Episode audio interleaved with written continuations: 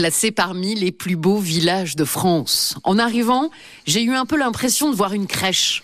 Il est construit sur des falaises, comme blotti contre elles, avec sa rivière qui coule en son centre. Les ruelles colorées typiques de l'ambiance provençale du sud de la France sont parées de fontaines d'eau potable où les hommes et les animaux assoiffés venaient boire. Aujourd'hui, pour moi, c'est rosé en terrasse. Ici, à chaque saison, une nouvelle couleur. Les cimes enneigées et les amandiers en fleurs de mars laissent place en juillet au mauve des lavandes et à l'or des blés. Et en novembre, l'ocre des terres labourées tranche sur le ciel bleu pur d'hiver.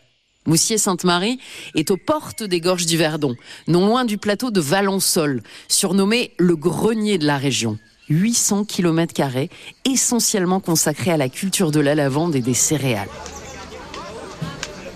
Moussier-Sainte-Marie, connu aussi pour la faïence, Merci à Louis XIV qui, en 1668, avait ordonné que la vaisselle d'or et d'argent soit fondue pour renflouer le trésor royal. Pour prendre un petit peu de hauteur et admirer les toits orangés de la cité, j'ai emprunté un chemin rocailleux en direction de la chapelle Notre-Dame de Beauvoir. Un sanctuaire à répit.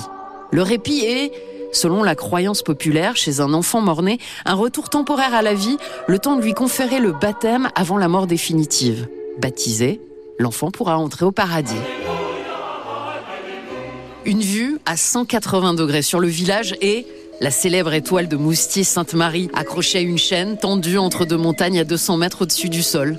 D'après la légende de Frédéric Mistral, L'étoile est un ex-voto dédié à la Vierge Marie, installé selon le vœu du chevalier Blacas, un croisé emprisonné par les Sarrasins qui avait promis que s'il revenait dans son village, d'y suspendre une étoile et sa chaîne en hommage à Marie.